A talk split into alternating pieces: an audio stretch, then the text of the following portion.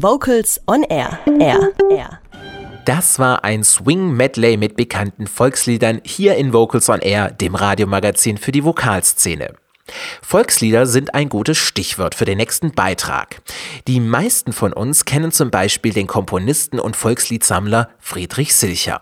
Aber wer kennt Augustinus Plattner, Franz Bühler, Leonhard Lechner oder Josef Ohnewald? In den vergangenen Jahrhunderten haben Komponisten an allen Orten in Württemberg Musik geschaffen. Vieles davon ist heute vergessen oder wird sehr selten gespielt. In einem Recherche- und Literaturprojekt haben der Schwäbische Chorverband, die Gesellschaft für Musikgeschichte in Baden-Württemberg und der Helbling Verlag ein Buch geschaffen, das in gut lesbaren Texten das Leben und Wirken der Komponisten an ihrem jeweiligen Ort darstellt. Ergänzend dazu erscheint eine CD mit einigen der Werke. Für welche Aufgaben die Gesellschaft für Musikgeschichte Baden-Württemberg steht, dazu Professor Dr. Rainer Bayreuther, Präsident der GMG. Die GMG, die Gesellschaft für Musikgeschichte in Baden-Württemberg, hat das Ziel, die Musik hier in Baden und in Württemberg zu erschließen. Alte Musik findet sich oft in alten Quellen, irgendwo in Archiven vor. Niemand weiß davon. Alte Notenhandschriften können nicht ohne weiteres gelesen werden. Die muss man erstmal edieren, man muss sie veröffentlichen, damit die Chöre oder die Ensembles überhaupt Notenmaterial zur Verfügung haben. Das ist unser primäres Ziel, Noten zur Verfügung zu stellen, damit diese Musik aus Baden-Württemberg heute erklingen kann. Die Noten für das Projekt im Rahmen vom Chorfest und darüber hinaus waren bereits weitestgehend vorhanden im Rahmen von Editionen, die in den letzten 20 bis 25 Jahren entstanden sind. Die Zeitspanne der 20 Komponisten des Buches geht vom 16. Jahrhundert bis in das Jahr 2011. Das Buch stellt Komponisten vor, die in Württemberg gelebt und gewirkt haben, wenn auch nur kurz, erklärt Nikolai Ott, der für die CD-Einspielung die musikalische Leitung innehatte. Und das bedeutet, dass viele Komponisten auch äh, biografisch sozusagen nicht nur in Württemberg waren, sondern auch woanders.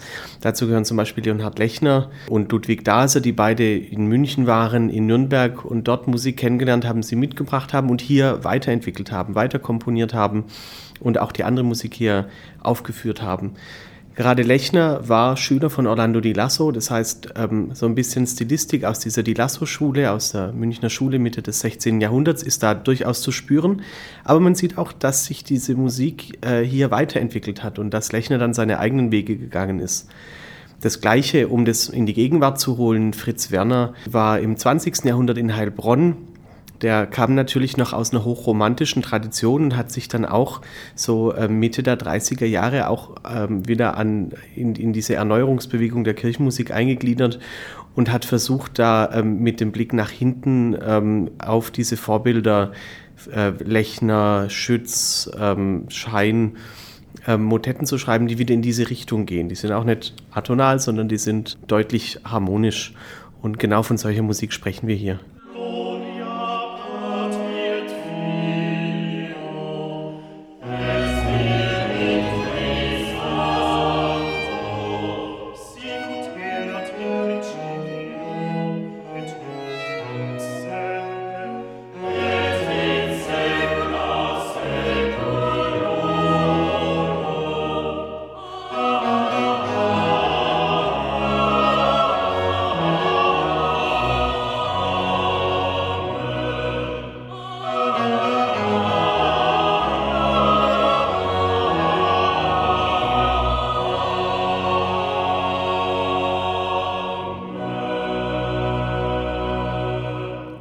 Ziel des gemeinsamen Projektes von Schwäbischer Chorverband, Gesellschaft für Musikgeschichte und Helbling Verlag ist es, ein Panorama zu bieten, welche große Vielfalt zeitlich wie auch regional die Musik zu bieten hat. Das Vorstellen der regionalen Unterschiede war dabei ein großes Anliegen. Das Buch stellt uns die Komponisten an dem Ort ihres Wirkens vor, ebenso deren Werke und Arbeiten. Ob ein Werk aus dem Neckartal anders klingt als aus Hohenlohe, dazu Professor Bayreuther. Definitiv, aber das liegt äh, nicht so sehr direkt am oberen Neckartal oder an Hohenlohe. Es liegt zum Beispiel an dem Raum. In dem ein Komponist arbeitet. Und dieser Raum ist in einem Flusstal ein anderer.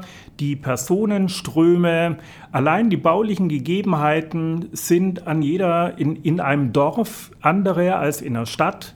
Schon die Größe der Räume unterscheidet sich, das Publikum unterscheidet sich, die Aufführungsgelegenheiten. All das macht einen Ort insgesamt aus. Es soll in diesem Buch plastisch werden, wo haben diese Menschen gearbeitet und gelebt, was für Bedingungen hatten sie, in welchen Räumen haben sie ihre Chormusik aufgeführt, mit welchen Ensembles haben sie gearbeitet, was für Aufführungsgelegenheiten war das, was war das Publikum, was war die Landschaft darum herum.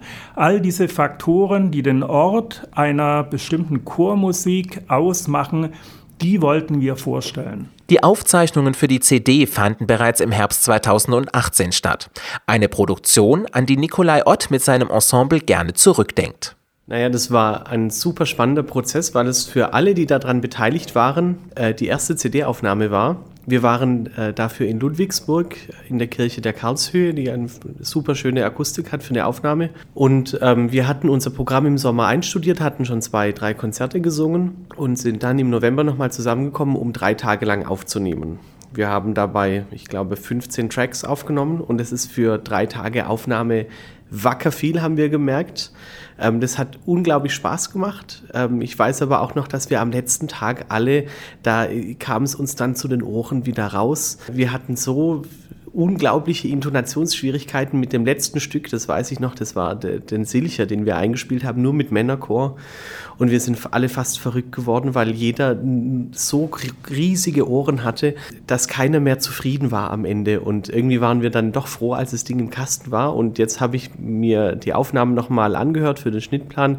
Muss sagen, da sind schon ein paar sehr schöne Momente entstanden während dieser Aufnahme.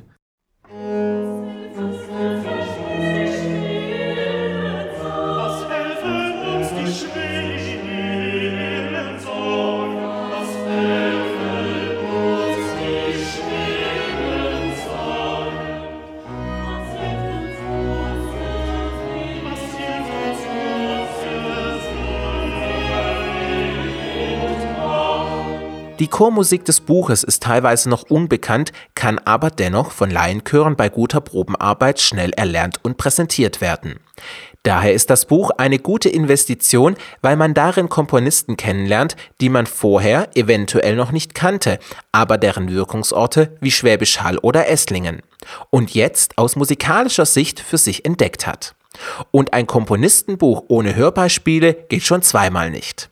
Professor Dr. Rainer Bayreuther und Nikolai Ott haben zwei Wünsche, die sie dem Buch, der CD und dem Rezipienten mit auf den Weg geben. Für die Werke wünsche ich mir, dass die Menschen Ideen kriegen, wie sie diese Stücke in ihr, ja, in ihr musikalisches Leben einbauen. Dass sie vielleicht Ideen bekommen für künftige Programmgestaltungen, dass sie eine Vorstellung davon bekommen, ja, das ist ein Komponist, der könnte mir naheliegen, den, den kannte ich bisher noch nicht, aber der kann aus diesem und jenem Grund zu mir oder meiner Chorarbeit und meiner eigenen Chorerfahrung passen. Ich wünsche mir, dass unsere Chorlandschaft wieder sensibler wird äh, und diese ganzen Komponisten, die wir da vorgestellt haben und die vielen, die wir nicht vorgestellt haben, irgendwie für sich auch wieder entdecken darf und dass vielleicht auch in den nächsten Monaten und Jahren bei den ganzen Chormusikverlagen auch Anfragen eingehen, so wie sieht es denn aus mit einer Franz Bühler Gesamtausgabe oder äh, einer Samuel Capricornus Gesamtausgabe und wo bekomme ich äh, die DASA-Stücke her, weil ich finde, das ist nicht nur für Kirchenmusiker interessant, sondern das sind wirklich Stücke, da sind viele tolle Adventsstücke dabei, gerade von den, von den Komponisten um Stuttgart rum, äh, tolle Motetten, die sich überhaupt nicht verstecken müssen und wenn die so ein bisschen Eingang finden in unser Chorrepertoire, da wäre ich unendlich dankbar dafür.